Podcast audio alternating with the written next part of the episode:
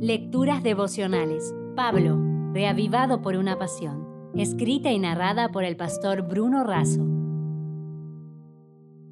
Hoy es 21 de junio. Una alegoría sobre los pactos.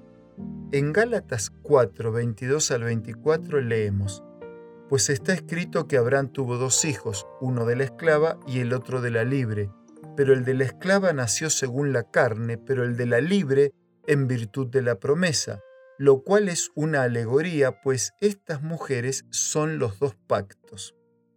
Por medio de una alegoría, Pablo quiere explicar o ilustrar la condición de esclavitud espiritual de los Gálatas.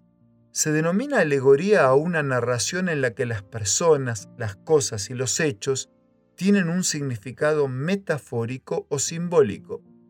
Veamos brevemente los hechos históricos relatados en Génesis 12 al 21, usando la edad de Abraham como referencia. A los 75 años, Abraham es llamado por Dios para ir a Canaán y Dios le promete muchos descendientes. Abraham y Sara querían hijos, pero Sara era estéril. A los 85 años, la promesa se demoraba y Sara se impacienta y sugiere a Abraham que se relacione con Agar, su esclava, para tener un hijo de ella. Esto era legal en aquella sociedad, pero no era la voluntad de Dios. Sin embargo, Abraham aceptó y tomó a Agar por mujer. A los 86 años, Agar queda embarazada y Sara enfurece. Agar se ve obligada a huir, nace su hijo y lo llamaron Ismael. A los 99 años, Dios reitera su promesa a Abraham y Sara. A los 100 años, nace el hijo de la promesa y lo llaman Isaac, que significa risa.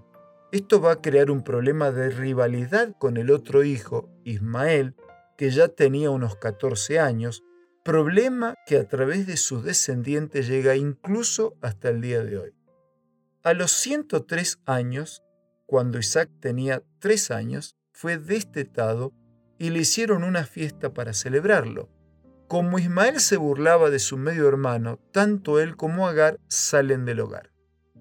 Ahora Pablo extrae de los hechos históricos lecciones espirituales de fe y libertad, en oposición a las obras y a la esclavitud.